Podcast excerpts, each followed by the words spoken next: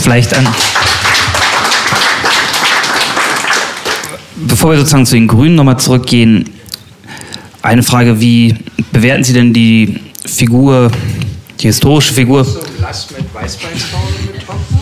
Ähm, wie bewerten Sie denn die historische Person Milosevic heute? Ich meine, jetzt er also ich sage, der Milosevic hat sich auch instrumentalisieren lassen. Ganz klar, er hat ja, er war gar kein Rassist, aber er hat den Rassismus genutzt. Er hat sozusagen die rassistische Einstellung der anderen genutzt, natürlich auch gegen die Kosovo-Albanerinnen und Kosovo-Albaner und wollte natürlich so die Serben ganz übergewichtig haben. Das war ja die größte Tat von Tito, der ja Kroate war, bestand darin, als Kroate so viel Anerkennung selbst in Serbien zu bekommen, weil natürlich das Verhalten in der Nazizeit zwischen den Serben und den Kroaten auch etwas unterschiedlich war, wenn ich das mal ganz vorsichtig ausdrücken darf. Und was natürlich auch Konsequenzen hatte. Nein, ich würde nicht sagen, dass er ein großer Verfechter irgendwelcher Dinge war, die mir sehr imponieren. Nur äh, er hat eben zum Beispiel den Fehler gemacht, wenn er wenigstens mal die Chutzpe gehabt hätte, so einen Antrag zu stellen. Ich glaube ja nicht, dass es funktioniert, aber was hätte der Westen dazu gesagt? Ja? Aber hat er eben nicht. Äh, da hat er sich überschätzt und dann hat er nachher das Abkommen unterschrieben. Aber seine einzige Bedingung war, dass Kosovo bleibt Bestandteil. Und das hat der Westen unterschrieben. Unterschrieben. Und dann zählt er es nicht mehr. Was willst du Also ich habe mich jetzt nicht äh, mit Milosevic im Besonderen beschäftigt. Ich habe ja auch nicht die Nähe zu ihm gesucht. Also wahrscheinlich hätte ich äh, in Serbien aus einer anderen Position heraus den Angriff äh, versucht äh, zu führen gegen einen wie Milosevic, weil das aus einer anarchistischen Position da ist. Da ist keinem von diesen äh, da oben zu trauen. Also ähm, es war halt klar, wie gesagt, ich kam aus einem Hintergrund, der, ähm, der weiß, was, wie Soldaten sozusagen herangezüchtet worden sind. Und äh, ich wusste von den serbischen äh, Deserteuren, welche Schwierigkeiten die hatten. Die mussten abtauchen. Äh, von UCK hörte man äh, von Zwangsrekrutierungen. Und äh, bei den NATO-Truppen, da ist natürlich, äh, also beim Wehrpflichtigen oder so ist klar, die sind nicht freiwillig, die sind halb freiwillig. Sie können überlegen, ob sie Zivildienst machen oder so. Das war damals die Situation. Das hatte sich für mich mit Milosevic gar nicht gestellt. Fischer war derjenige, der hier in Deutschland äh, eine polarisierende Figur war und die galt es anzugreifen. An dem Punkt äh, war meine Handlungsfähigkeit und, ähm, und die anderen Akteure. Ich könnte auch gar nicht so wie Sie sozusagen da hinfahren und mit dem auf Du und Du sozusagen äh, eine, naja, auf Sie, auf Sie und Sie, die aber ein Du und Du auch noch hat, nämlich wir sind doch eigentlich beide Sozialisten. Äh, das würde bei mir ja nun gar nicht funktionieren. Also das wäre ja politischen äh, da können wir noch gar nicht zusammen, weil die natürlich eine Politik vertreten, die äh, nach taktischen Maßstäben äh, geht und äh, ganz andere Gesichtspunkte sozusagen im Blick hat, als äh, wenn man von so einem Basiswiderstand aus äh, Politik denkt und handelt. Ähm, ich habe das sehr empfehlenswerte Buch äh, Wir sind die Wahnsinnigen, Joschka Fischer und seine Frankfurter Gang des ehemaligen Titanic-Redakteurs Christian Y. Schmidt gelesen, welches, glaube ich, einige Wochen vor dem Kriegsbeginn erschienen ist. In diesem wird so eigentlich der Werdegang von Fischer dargestellt als jemand, dem, dem es eigentlich gar nicht im weiteren Sinne um Politik geht, sondern sozusagen immer äh, um Machtpolitik, sozusagen, dass die eigene Gang halt äh, oben schwimmt, sozusagen. Du hast ja schon ein bisschen was über Fischer gesagt. Wie bewertest du ihn denn heute? Oder anders gefragt, ähm, werden alle Politiker so, wenn, wenn sie ganz nach oben kommen? Na, ich weiß jetzt nicht, Herr Gysi würde sicherlich widersprechen, dass alle Politiker so werden. Ähm, ich glaube, wenn man Politik. Ja. Ähm, aber ich glaube, wenn man sich natürlich darauf einlässt, sozusagen ähm, in einer Partei ähm, zu agieren, dann ist diese Partei immer mit Vorsitzenden und in sich schon mit Machtstrukturen oder mit wem, der da drin mehr zu sagen hat und wer nicht und auch mit Intrigen und mit äh, Taktierereien und mit Strategien, sowohl gegenüber den eigenen Strukturen als auch den Bündnispartnerinnen oder denjenigen, gegen die man dann agiert. Also das ist, das liegt schon in der Natur der Sache. Und dieser Fischer, deshalb, also ich würde ja nie in eine Partei gehen. Diese Frage würde sich für mich, dieser Entwicklungsprozess Prozess würde sich gar nicht herstellen können. Ähm, Fischer, wenn man Fischer jetzt mal beobachtet aus der Biografie, äh, dann ist er eigentlich immer ein Arschloch gewesen, muss man einfach mal so sagen. Ja, also ähm, der war immer schon ein Machtmacker und hat äh, in den verschiedenen Phasen seines Werdens äh, Politik und Macht und Männlichkeit irgendwie kombiniert. Er redet da ja sogar manchmal so freimütig drüber. Im Playboy gibt es ein Interview mit ihm, äh, da passt es auch hin. Und äh, da erzählt er das dann auch so. Also wenn es dann wieder losgeht, dann waren wir richtig drauf und also lauter so Draufzeug.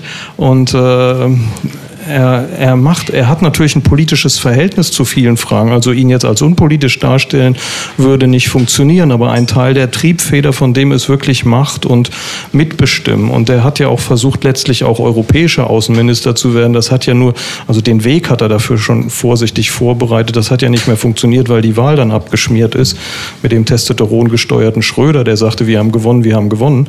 Ähm, und der dann nachher äh, bei einem Think Tank, also Fischer bei einem Think Tank mitmacht und sagt, jetzt ist er im Zentrum der Macht, hier wird wirklich was bewegt. Also der immer die Suche danach hat, wo er eigentlich äh, irgendwelche Strippen ziehen kann.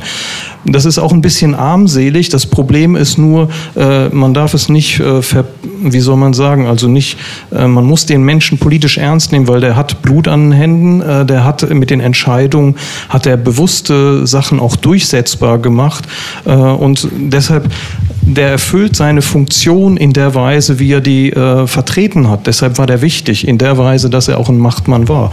Und da, ich habe gerade nämlich nochmal mir hier rausgesucht, Übrigens, die Deutsche Bank hat sich auch sehr gewundert, dass es unter Fischer sozusagen, äh, gibt es ein Zitat von Hilmar Kopper, Vorstandsmitglied, der gesagt hat, also dieser Krieg war nur unter Rot-Grün durchsetzbar, der wäre sonst nicht durchsetzbar gewesen, ja, als Vorstandssprecher der Deutschen Bank. Und Fischer sagt auch im weiteren Verlauf zu ganz anderen Fragen, nämlich Hartz IV, ja, äh, damals Agenda 2010 oder so, wenn wir nicht an der Macht bleiben, kann man gar nichts mehr machen.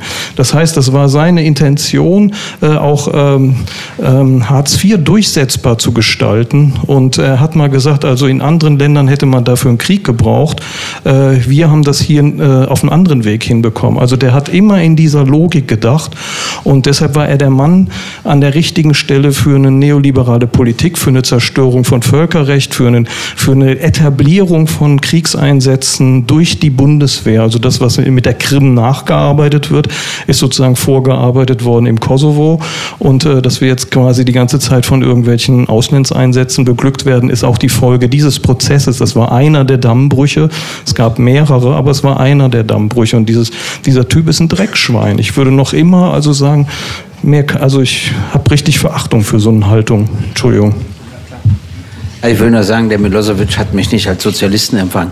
Das Wort spielte gar keine Rolle zwischen uns, sondern es ging ja nur, es wurde ja schon bombardiert um die Frage, ob er etwas machen kann, womit man es vielleicht beenden kann. Dass der Westen nichts macht, war mir schon klar, bis er nachgibt. Äh, aber abgesehen davon wollte ich sagen, äh, was ich so schockierend fand, ist, dass es wirklich relativ wenig Empörung in der Bevölkerung gab. Äh, weil so ein edles Motiv unterstellt wurde, haben sich ganz viele damit abgefunden. Das hat mich schon gewundert, weil ich dachte, wenn man das erste Mal nach 45 wieder in einen Krieg geht, dass so alle Instinkte erstmal dagegen sprechen, ja. Aber das war leider nicht so. Und äh, das Zweite, was ich sagen wollte, ist, tatsächlich hat das gravierende Veränderungen nach sich gezogen. Ich habe das nur angedeutet. Das Völkerrecht ist seitdem kein Maßstab mehr. Es ist gebrochen und verletzt worden und gilt natürlich auch für Russland nicht mehr, gilt übrigens, was bestimmte vietnamesische Inseln betrifft, auch für China nicht mehr. Es ist über Bord geworfen worden. Und sie haben völlig unterschätzt, was das bedeutet, weil sie wieder Länder wie Russland und China unterschätzt haben. Sie haben gedacht, ist auch völlig klar, die Sowjetunion war zusammengebrochen. Der Jelzin stolperte immer betrunken aus einer Maschine und betrunken wieder zurück. Den haben sie überhaupt nicht ernst genommen. Der Tschetschenienkrieg, abgesehen von seiner Grausamkeit, zeigte die russischen Streitkräfte in einem jämmerlichen Zustand. So, das haben sie, dann haben sie natürlich den Wechsel zu Putin gar nicht verstanden, auch nicht verstanden, was der andere war. Ich meine, ich will bloß mal auf eins hinweisen, der sprach im Bundestag. Nicht ich habe ihn eingeladen, ja? Der hätte auch gar nicht dort sprechen dürfen, sondern die Regierung hat ihn eingeladen. Und da hat er eine Zusammenarbeit in Sicherheitsfragen und in Wirtschaft angeboten. Und der Westen war so arrogant, dass er sagte, Brauchen wir nicht. Haben wir nicht nötig. Und es gab bei der Ukraine einen richtigen Streit zwischen den Diplomaten im Außenministerium. Die einen sagten, wir brauchen eine Übereinstimmung zwischen Russland, der Ukraine und der EU. Und die anderen sagten, Russland müssen wir nicht mehr fragen. Und die hatten die Mehrheit, die haben sich durchgesetzt. Und das hat Folgen. Zu Fischer noch eins. Ich habe mir wirklich überlegt und ich habe es versucht, objektiv zu machen ob es außer negativen Sachen irgendetwas gibt, was er als Außenminister durchgesetzt hat, was ich positiv beurteilen könnte. Es ist mir nichts eingefallen. Bei Westerwelle fällt mir immerhin ein, dass er beim Libyenkrieg die Merkel vom Prinzip der Zurückhaltung überzeugt hat und sich der Stimme enthalten. Ich meine, das ist auch keine Heldentat im Sicherheitsrat, aber immerhin hätte Fischer nicht gemacht. Fischer hätte zugestimmt. Und äh, also ich, ich habe richtig gesucht bei Fischer. Es ist mir, also zumindest als Außenminister bei ihm, nichts eingefallen. Kulturell hat er natürlich ein bisschen die Bundesrepublik Deutschland verändert in seiner Zeit, als er einzog in den Bundestag mit einer ganz anderen Kultur, einer anderen Form und so weiter. Aber als Außenminister, aber ich lasse mich gerne eines Besseren belehren. Ich habe wirklich geforscht, es ist mir nichts aber auch gar nichts eingefallen. Bei Genscher kann ich was benennen, negativ wie positiv. Bei Kinkel kann ich allerdings auch nichts benennen, also nur negativ. Also ich meine, es ist auch wirklich, und der von Maaßen, ohne von, ich verstehe es nicht. Der hat ja noch gar nicht begriffen, dass die Sowjetunion zu Ende ist. Der kämpft immer noch tapfer an der Seite der USA gegen die Sowjetunion. Ich habe ihn jetzt mal, durfte ich ja wieder einmal reden, habe ich ihm gesagt, Herr Maaßen, die Sowjetunion gibt es nicht mehr. Der Kalte Krieg ist zu Ende. Das ist übrigens, wenn du so freundlich agierst, die höchste Form der Beleidigung natürlich. Ne? Das sitzt natürlich tief und tut weh. Das nimmt er mir auch bis an mein Lebensende übel. Aber es stimmt, er agiert auf eine Art, die für mich überhaupt nicht nachvollziehbar ist. Es wird Zeit, dass wir mal wieder einen anständigen Außenminister bekommen. Also die Frage, wie ich wäre, wenn ich je in so hohe Ämter gekommen bin, ich weiß nicht was mich dazu gebracht hat, in eine Partei zu gehen, wo ich ahnte, dass das sehr schwer wird mit den hohen Ämtern. Ich glaube, es hängt damit zusammen, dass ich durch und durch Anwalt bin. Ein Anwalt stellt nur Anträge, er entscheidet nicht.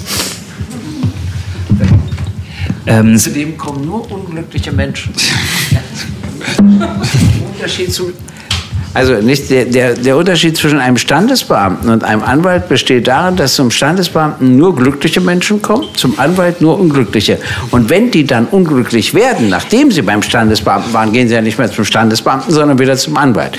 Und das hat mich geprägt. Ich liebe Organisationen, Parteien und Menschen mit Problemen. Die ohne interessieren mich nicht. Ist wirklich so. Ähm, ich will noch mal darauf zurückkommen, dass es eigentlich in Deutschland kaum Proteste gab. 1991, als sozusagen der erste Golfkrieg war, da kann ich mich auch noch so als äh, Kind dran erinnern, ähm, also sehr kleines Kind, dass ähm, es damals große Proteste gab. Dann im Februar 2003 ging ging wieder eine, glaube ich, in Berlin waren es eine halbe Million Menschen auf die Straße gegen die nächste Kriegsrunde der USA gegen den Irak. Bei den Militärinterventionen gegen Rumpfjugoslawien oder Restjugoslawien oder später in Afghanistan waren die Proteste dagegen, muss man sagen, immer zahlenmäßig recht gering und auch die gesellschaftliche Breite deutlich kleiner. An Sie beide die Frage oder an euch beide, können die Deutschen immer nur gegen Krieg protestieren, wenn die Bundeswehr nicht beteiligt ist?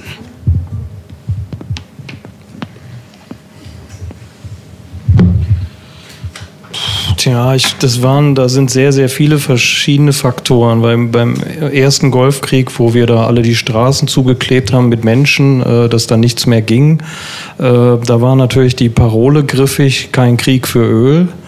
Ähm, wenn ich mich richtig entsinne, das war der, den du jetzt gemeint hast. Ne? Und ähm, aber da war schon äh, spürbar, dass es kaum eine organisierte radikale äh, Struktur gab oder auch eine organisierte Friedensstruktur. Also das war ja, mh, hm, das hat sich da selbst so selbst erfunden. Das war ein bisschen wie Friday for Future. Da plöppte was auf und alle waren verwundert, äh, wo kommt denn das her und wie viele sind wir denn?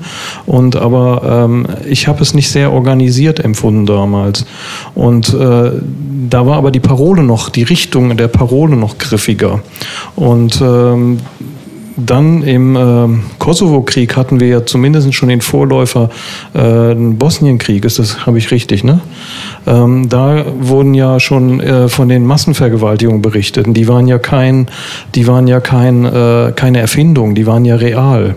Das heißt, in unseren Strukturen haben wir damals nicht drüber geredet, wir müssen da militärisch eingreifen, sondern unsere Diskussion war, dass äh, Männlichkeit und Krieg äh, mehr zusammen diskutiert werden muss und wie eigentlich eine Herausbildung von Männlichkeit eine Grundlage sein könnte für, äh, für ähm, ja, Vergewaltigung im Krieg. Also dass man, dass man eigentlich politisch irgendwo ganz anders ansetzen müsste und haben versucht, unsere Geschichten äh, politisch antipatriarchal auszurichten äh, und haben äh, gleichzeitig mit Kosovo-Leuten diskutiert, die geflohen waren. Ähm, die, da bildete sich schon eine Herausbildung einer, eines Konflikts ab und wir haben die als Flüchtlinge unterstützt. Also aus dem antirassistischen Verhältnis haben wir da einen Zugang gesucht. Wir haben nie die Frage gestellt, äh, ähm, Krieg ja oder nein. Bei der Bundeswehr ist das dann halt so, dass die hat eine Weile keine, keine Akzeptanz gehabt, aber die haben nach und nach über die Jahre geschafft, äh, sich eine Akzeptanz ähm, ähm, oder eine Legitimation herbeizu ähm, propagieren, äh, sich reinmanövrieren. Ähm, so dass du heute manchmal also Plakate siehst, das wäre gar nicht vorstellbar damals gewesen. Und äh, bei der Bundeswehr, ich sehe schon die Schwierigkeit, dass es eine, dass sozusagen die Armee im eigenen Land angreifen ist, vielleicht für die Deutschen vielleicht eine größere Herausforderung, weil das äh, würde tatsächlich mehr äh, Probleme bereiten, wenn man das ernst meint. Ja. Naja, es kommt natürlich auch auf die Art der Kriegführung an. Ich glaube, die größten Proteste in der Bundesrepublik gab es beim Vietnamkrieg. Da wart ihr beide noch gar nicht auf der Welt. Sie auch nicht, aber Icke.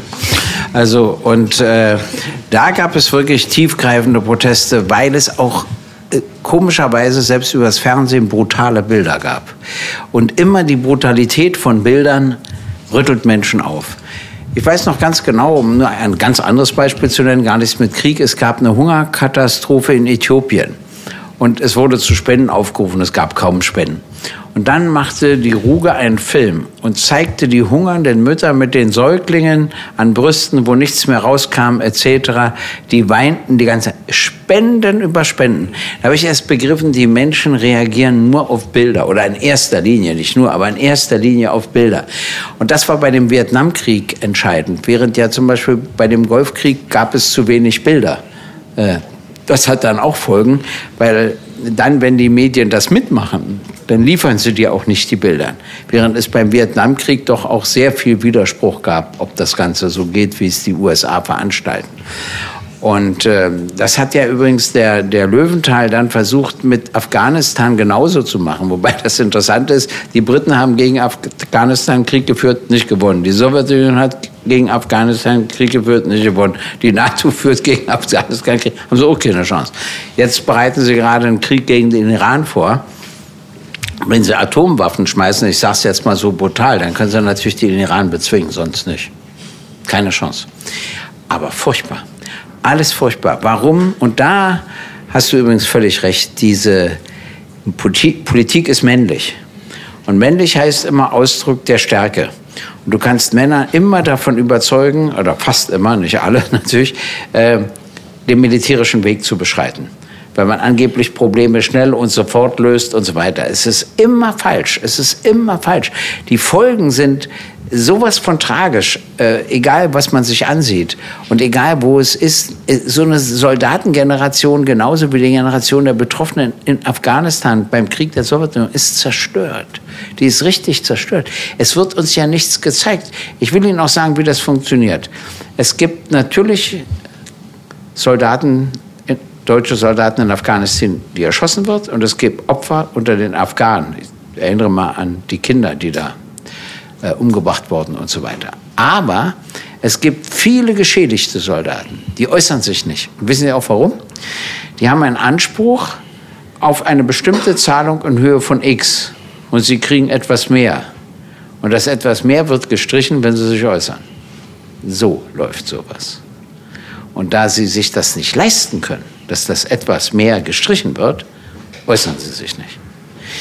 Was wieder verheerend ist, wenn die sich äußerten, wenn es im Bild wäre, wenn du so einen zusammengeklappten Soldaten siehst mit richtig geistigen Störungen und so weiter, würden die Leute wieder ganz anders reagieren. Ich, also meine Feststellung ist, Filme und Bilder, die wirken, das Wort wirkt zumindest sehr viel weniger. Insofern hat er recht, dass er ein Bild schaffen wollte. Ich ärgere mich bloß, dass der Fischer das umgedreht hat und zumindest versucht hat, ein anderes Bild daraus zu machen. Fischer ist nie beschädigt worden. Es gibt kein Bild, wo der Mann beschädigt worden ist. Das ist das Einzige und das wird für immer bleiben. Und das markiert etwas und es gibt einen, quasi einen Kampf um die Deutungshoheit dieses Bildes. Also von Fischer gibt es das Gerücht, dass er versucht hat, alle Bilder aufzukaufen mit den Ohren. Ähm, auf Wikipedia in seinem Eintrag findet man es nie. Es wird immer wieder rausgelöscht, äh, wenn man es reinsetzt. Das heißt, dieses Bild markiert politisch was, was eine ganz andere Bedeutung hat als für den Moment nur. Und äh, diese man muss es sich einfach immer wieder vergegenwärtigen. 55 Tage wird schon bombardiert und die haben die Regierung nicht verlassen, die Grünen. Und Fischers Ziel war es nur, wie kann er weiter in dieser Regierung bleiben und wie kriegt man das organisiert.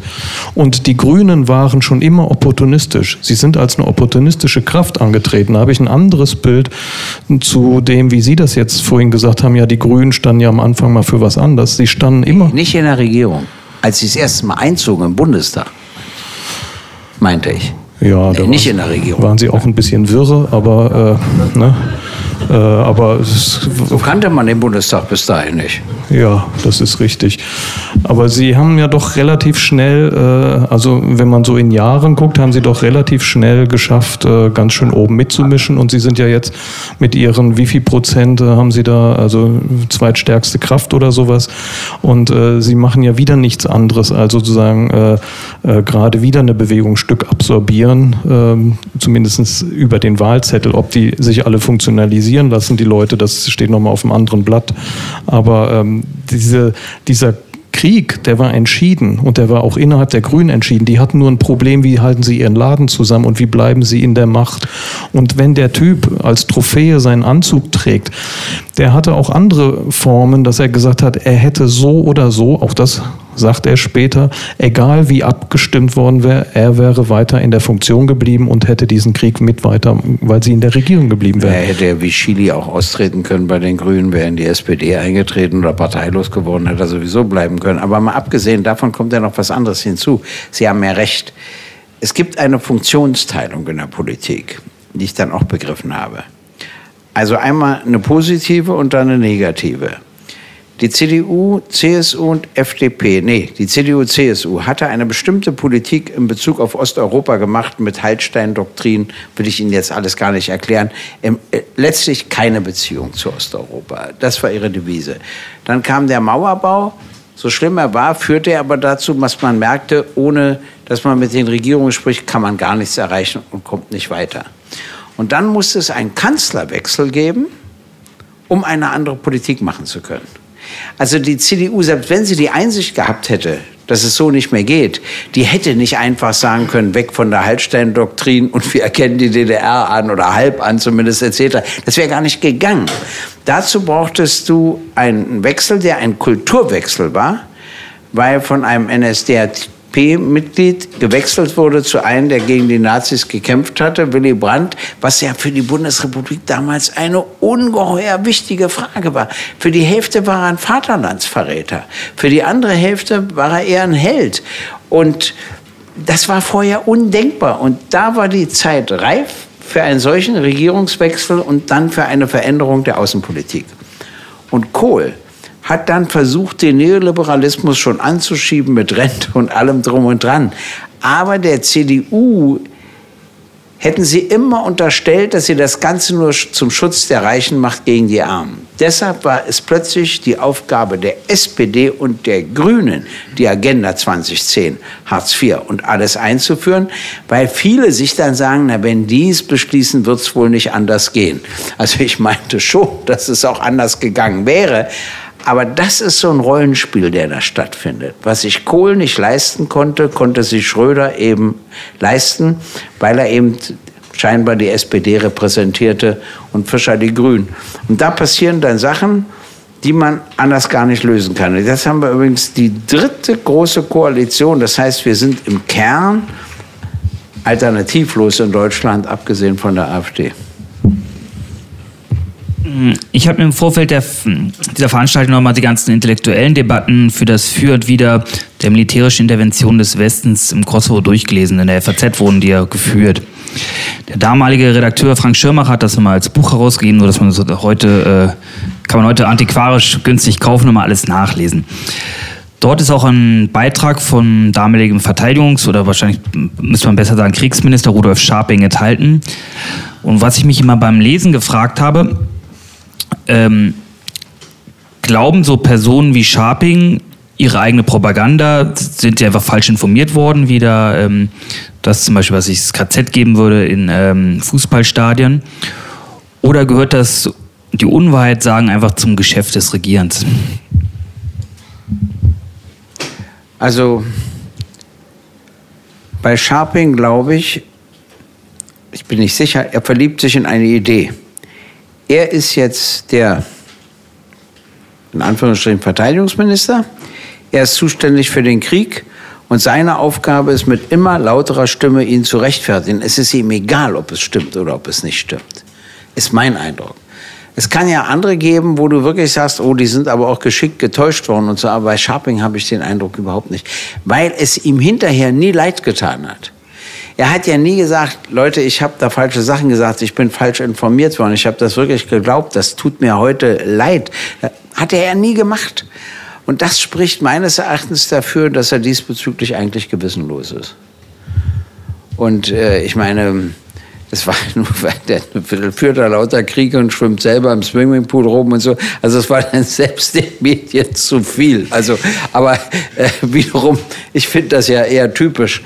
Äh, nur, aber vielleicht täusche ich mich, ich bin natürlich voreingenommen gegen ihn nicht. Und dann sollte man immer keine Urteile fällen. Also wenn ich jetzt Richter wäre, müsste ich mich für befangen erklären und sagen, kann in der Sache nicht entscheiden.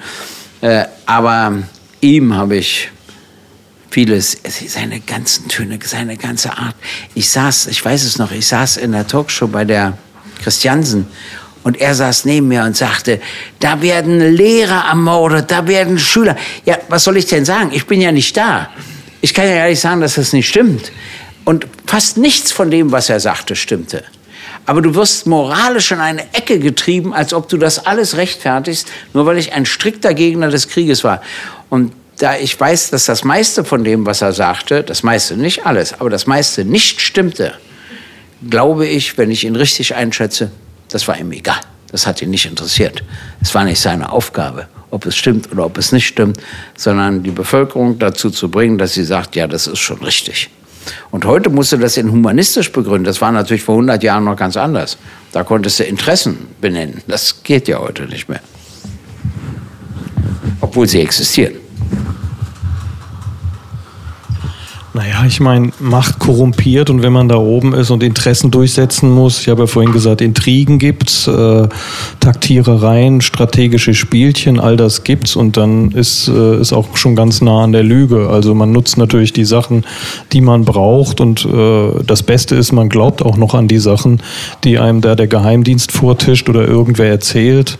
Äh, dann ist es noch besser, dann kann man es auch glaubwürdiger vertreten oder man füttert wen damit, der das glaubwürdig vertreten kann weil man das ist ja auch oft die Illusion, dass äh, dass die Politiker, ich weiß nicht, wie sie sich selber sehen oder so, aber ich habe den Eindruck, viel entscheiden die manchmal nicht, sondern dass hinter den Kulissen eigentlich eine Lobbyarbeit läuft und dass äh, es einen wirtschaftlichen Einfluss gibt, der die äh, Spielräume der Politiker vorgibt, indem sie zwar dies oder jenes machen können. Und natürlich gibt es auch einen gewissen Druck, äh, auf den die Politiker eine Chance haben zu reagieren, wenn sie da dies oder kleines Gesetzes justieren, aber ähm, im Großen und Ganzen werden die Entscheidungen, glaube ich, auch auf ganz andere Art und Weisen gefällt. Also wenn ich meine, wenn ich einen Blick in einen Teil meiner reaktionären Verwandtschaft reinmache, dann weiß ich äh, sozusagen, wie die sich äh, in, in äh, Seilschaften organisieren und wie die auch ihre eigenen Lügen glauben, ähm, die ähm, auch was anderes nicht zulassen. Und da kann ich sehr genau eine Studie betreiben, wie sozusagen die Rechte aufgestellt ist, dass sie sich auch vorstellen kann, so und so läuft der Hase und der läuft nicht anders. Und das gibt dann gar keine Zugänglichkeit für ein anderes Argument. Und ich glaube, die äh, Macht da oben, die hat was, dass man korrumpiert sein muss. Äh, und als Politiker äh, ist man natürlich in der Illusion, man kann auch viel bewegen. Also ich weiß nicht wirklich, wie viel die bewegen können. Ich glaube, äh, dass dass es immer einen Druck und eine Organisierung von unten braucht. Deshalb stelle ich mir manchmal die Frage, ich stelle mir schon die Frage, wie funktioniert ein Sharping, ein Fischer und so. Aber ich versuche es immer wieder wegzubringen von der Auseinandersetzung um die Person. Und Sie haben so viel äh, nahen Kontakt, dass sie die sich diese Frage vielleicht eher stellen. Und ich fürchte, das verwischt eher manchmal für das, was die strukturell darstellen. ich muss sagen, ich habe noch einen anschließenden Termin, weil mal stand weshalb. Ähm, ich will nur Nee, nee, nicht noch, dann bin ich ja betrunken. Das geht wieder. Also ich will bloß sagen, äh, das äh, Problem ist folgendes. Es gibt einen Fehler, den alle Bundesministerinnen und Bundesminister und die Kanzlerin alle begehen. Sie haben immer eine Beratergruppe. Das ist völlig falsch. Sie brauchen drei. Also wenigstens eine konservative, eine liberale und eine linke. Und zwar ganz egal, wie ich selbst bin wenn du so unterschiedliche Sichten auf einen Vorgang gehörst, kannst du immer noch keine souveräne Entscheidung treffen, aber sie ist eine Idee souveräner als gegenwärtig. Das Zweite ist, dass das Konstrukt ein anderes ist. Es gibt einen Apparat, der alles vorbereitet und organisiert. Und der Minister ist doch zufällig. Du kannst heute Verteidigungsminister sein, morgen Landwirtschaftsminister, und dann bist du Minister für Bildung oder sowas. Du hast von allem, von Tuten und Blasen keine Ahnung. Aber du findest einen Apparat von, dann sollst du das Ganze politisch prägen. Ja, wie denn? Ich bin mal gefragt worden, warum die Staatsbanken in dieselbe Krise gekommen sind wie die Privatbanken. Im Unterschied zu den Sparkassen und den Genossenschaftsbanken. Die ja nicht. Nur die großen Privatbanken und die staatlichen Banken. Aus einem ganz einfachen Grunde. Kein Landesfinanzminister hat von Tuten und Blasen eine Ahnung der sagt, mach es für die Deutsche Bank oder mach es für die Commerzbank. Und dann kommt die eben in denselben Strudel hinein. Also mir tun sie fast ein bisschen leid, aber nicht wirklich, weil sie ja die Rolle annehmen und geil finden. Und äh, zum Beispiel, also es war hochinteressant zum Klima. Gab es jetzt einen Kommentar in einer Zeitung, die Sie alle nicht lesen? Ja, ist super, Elu, macht doch nichts. Und das eine schrieb Warz, stellvertretender Fraktionsvorsitzender der CDU-CSU, und das andere schieb ich. Und Wart sagt, es gibt gar keinen Klimawandel. Das ist Quatsch. Es hat schon immer unterschiedliches Wetter gegeben und so weiter. Mein erster Satz lautet, ich habe vom Klima keine Ahnung. Und weil es so ist, vertraue ich der großen Mehrheit der Wissenschaftlerinnen und Wissenschaftler und nehme zur Kenntnis, der Nordpol schmilzt, der Südpol schmilzt, die Malediven drohen zu überschwemmen und auch bei uns ändert sich das Wetter mithin. Alles spricht dafür, dass es den Klimawandel gibt, also muss man ihn aufhalten. Was mich erstaunt, ist, wie der Watz darauf kommt, dass er ernsthaft weiß, dass es den Klimawandel nicht gibt. Er hat doch keine Ahnung. Der Trump hat genauso wenig Ahnung und meint, es gibt ihn nicht. Weil Lobbyisten ihm einreden, das ganze Abkommen ist zum Schaden für die Wirtschaft und deshalb muss er da raus. Und diese Anmaßung stört mich, wie man immer so tun kann, als ob man von Dingen etwas versteht, von denen man keine Ahnung hat. Ich weiß gar nicht, was das Problem ist. Ich weiß ja, wovon ich was verstehe, aber ich weiß auch, wovon ich nichts verstehe.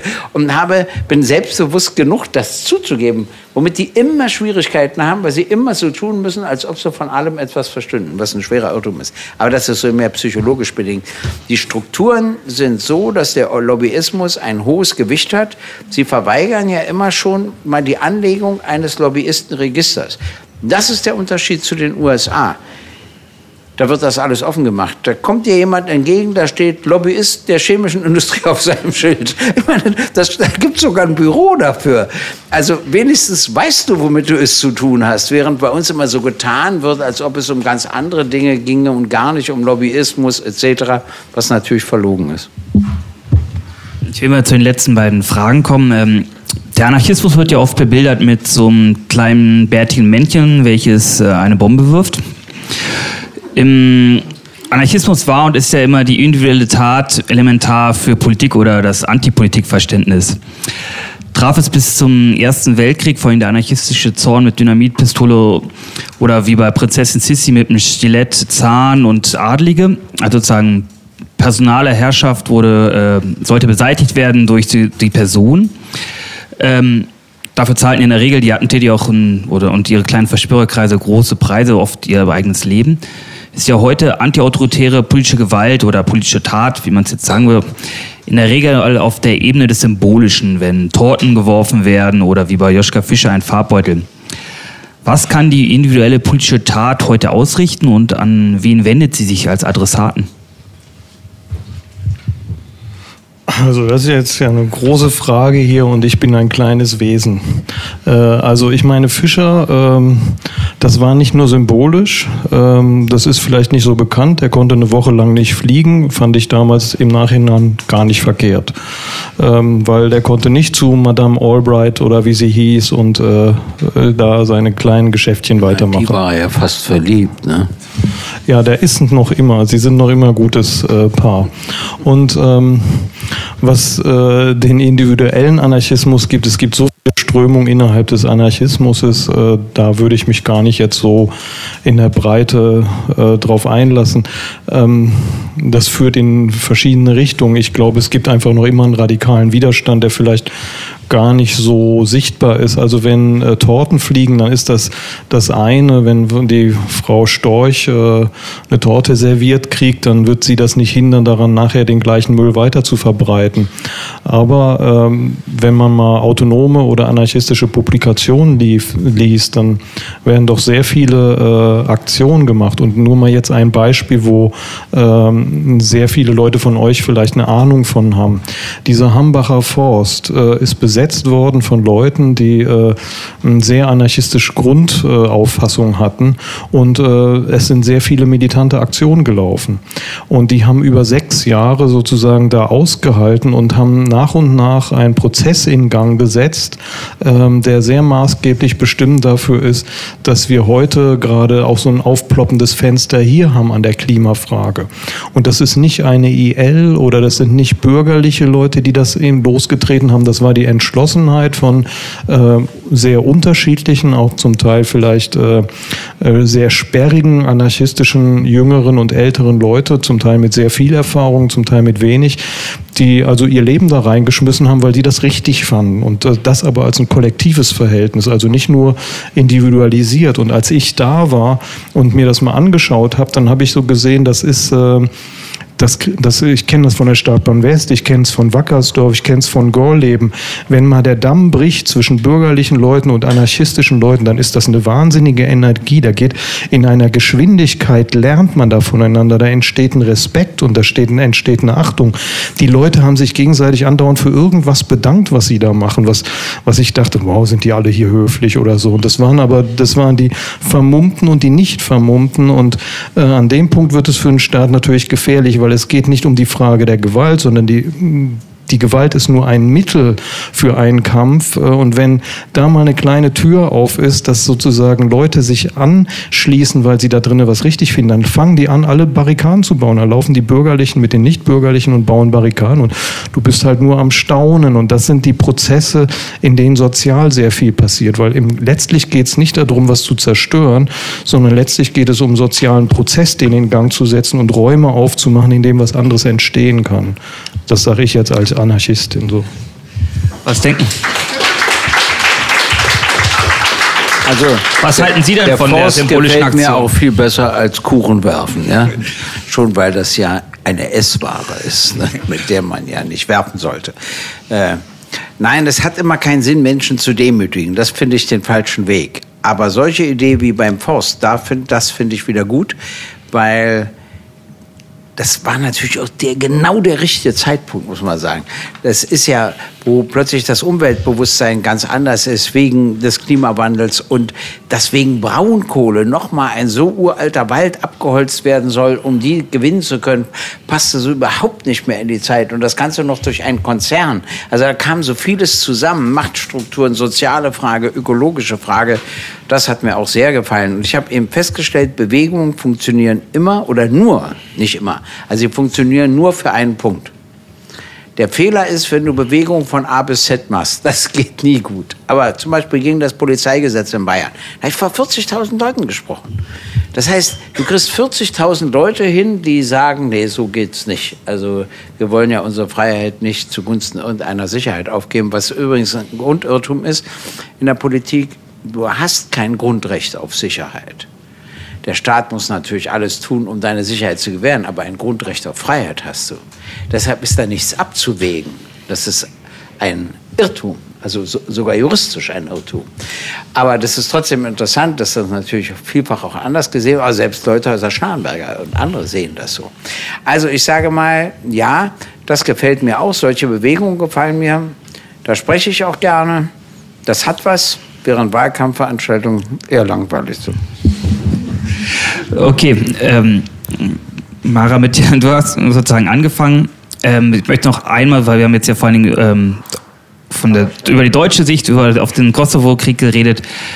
Was sagen denn Leute, heute junge Leute oder die ihr so trefft, mit denen ihr Sachen zusammen macht, die sich auf dem Gebiet der ehemaligen Jugoslawien heute gegen Nationalismus, gegen Homophobie und für antikapitalistische Positionen engagieren. Was sagen die heute zu dem Krieg, der dort vor 20 Jahren stattgefunden hat? Oder spielt das keine Rolle in den heutigen Auseinandersetzungen? Hm, ich versuche mich mal kurz zu fassen. Ähm, ich denke, du sprichst jetzt über ähm, 99 vor allem und über die Unabhängigkeit des Kosovos. Und ähm, ich glaube, eine Grundschwierigkeit besteht darin, ähm, sich ähm, sozusagen gegen die NATO zu argumentieren oder gegen die NATO zu sein, aber nicht eben aus denselben Gründen wie die Rechten, die da sehr stark sind, wie die Faschisten und die Rechten in Serbien, die natürlich auch gegen den NATO-Einsatz waren, aber aus ganz anderen Gründen. Ähm, und deswegen ist es aus diversen, ja, man braucht eine gewisse mediale Kraft, man braucht irgendwie gewisse Verbündete und die Lage vor Ort ist eben nicht so, dass ähm, Linke sehr gut gehört werden dort. Ähm, von daher ist es, äh, das ist schon mal so eine Grundschwierigkeit, die für die Linken vor Ort ähm, da ist. Ähm, Ansonsten klar, also das Kosovo ist äh, heute ein unabhängiger Staat und soll es auch sein. Ähm, die Anerkennung ähm, ist natürlich auch äh, durch die Linken dort ähm, äh, ja, erfolgt, würde ich sagen. Ähm, Schwierigkeit ist natürlich, dass ähm, Minderheiten dort eben keine Rechte haben und dass es eben da auch nicht danach aussehen wird, dass ähm, sie irgendwie da in, ja, leben können. Also ganz, wie gesagt, ich habe es ja schon gesagt, ganz stark davon betroffen sind ähm, Roma äh, vor Ort. Ähm, die eben weder in Serbien noch im Kosovo noch sonst wo in der Region ähm, ja, sein können, weil sie überall ähm, ja, vertrieben werden und ganz viel Diskriminierung und auch sehr viel Gewalt erfahren auf ganz vielen verschiedenen Ebenen. Ähm, eine Schwierigkeit ist zudem für sehr viele Linke dort, die kriegerischen Auseinandersetzungen aus ihrer Sicht zu bewerten, weil sie da eigentlich teilweise mit ganz anderen Problemen zu kämpfen haben. Ähm, es ist ja schon mal so ein bisschen angedeutet worden von Gregor Gysi, ähm, dass der Staat ja in Jugoslawien ähm, oder der so sozialistische Staat eigentlich von der Bevölkerung dort total anerkannt worden ist. Es gab ähm, eine große Identifizierung A, mit der Nationalität jugoslawisch zu sein ähm, und zum anderen aber auch mit dem Staat selber, mit dem Sozialismus selber, weil es eben diese Arbeiter-Selbstverwaltung gab, weil viele eben ja Teil, Anteile an dem hatten, in, äh, an dem sie, ja, wo sie gelebt haben. Also es war so ein alltäglich einfach ähm, mitzubestimmen über die Produktion, über die Wohnverhältnisse und so weiter. Also dieser Mitbestimmungsgrad, der war in Jugoslawien doch recht hoch. Ähm, und deswegen konnte sich der Staat da, äh, konnten sich die Menschen mit diesem Sozialismus da, wie gesagt, ähm, sehr gut damit identifizieren. Und dann haben wir eben eine ähm, Situation, wo es eben immer mehr Privatisierung geben soll, die so einfach gar nicht umgesetzt werden kann. Und da beginnen dann eben die Probleme. Ähm, Und äh, diese Transformation zum, äh, ja, zu, zu einem Kapitalismus, der natürlich auch in Jugoslawien und all den Staaten, die jetzt daraus entstanden sind, ähm, stattfindet. Und das sind eigentlich die Fragen, mit denen sich Linke dort rumschlagen müssen. Ähm, es geht irgendwie um Privatisierung von Wohnraum, es geht äh, um Zwangsräumungen, es geht um Privatisierung von Wasser, es geht um ähm, es geht teilweise wirklich darum, was esse ich morgen. Und ähm, da in dieser Stimmung ist es, ähm, ich würde sagen, in ganz Jugoslawien der Bevölkerung ziemlich scheißegal, ob du jetzt Kroate oder katholisch oder bosnisch oder muslimisch oder serbisch und orthodox bist. Ähm, es geht irgendwie viel mehr um die Frage, wie ähm, ja, gestalte ich mein Überleben. Und ähm, daher hat die Linke so als äh, gemeinsame Position noch gar nicht sich dazu geäußert, sondern ähm, ja, kämpft vielmehr an der Umstrukturierung.